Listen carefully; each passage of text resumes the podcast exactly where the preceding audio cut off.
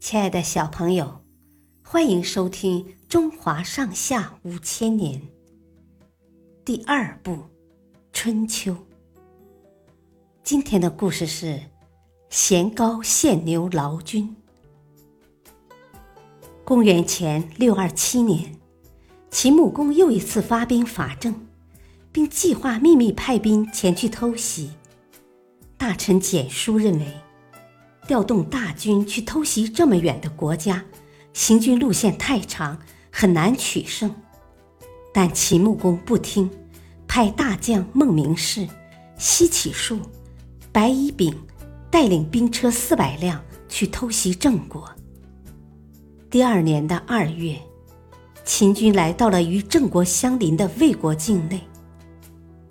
郑国有一个商人叫咸高。当时正赶着一群牛，准备去洛阳售卖。他看到秦国大军正向郑国方向进发，便知道了他们这是要去攻打郑国。贤高当机立断，派人赶紧去给郑王报信。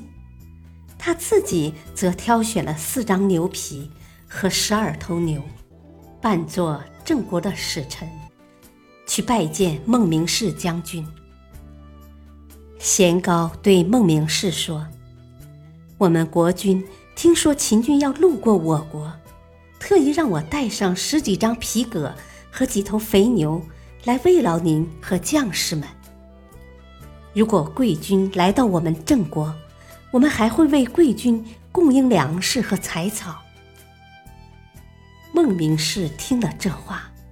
以为郑国早已做好了防御准备，便知道偷袭是不可能的了。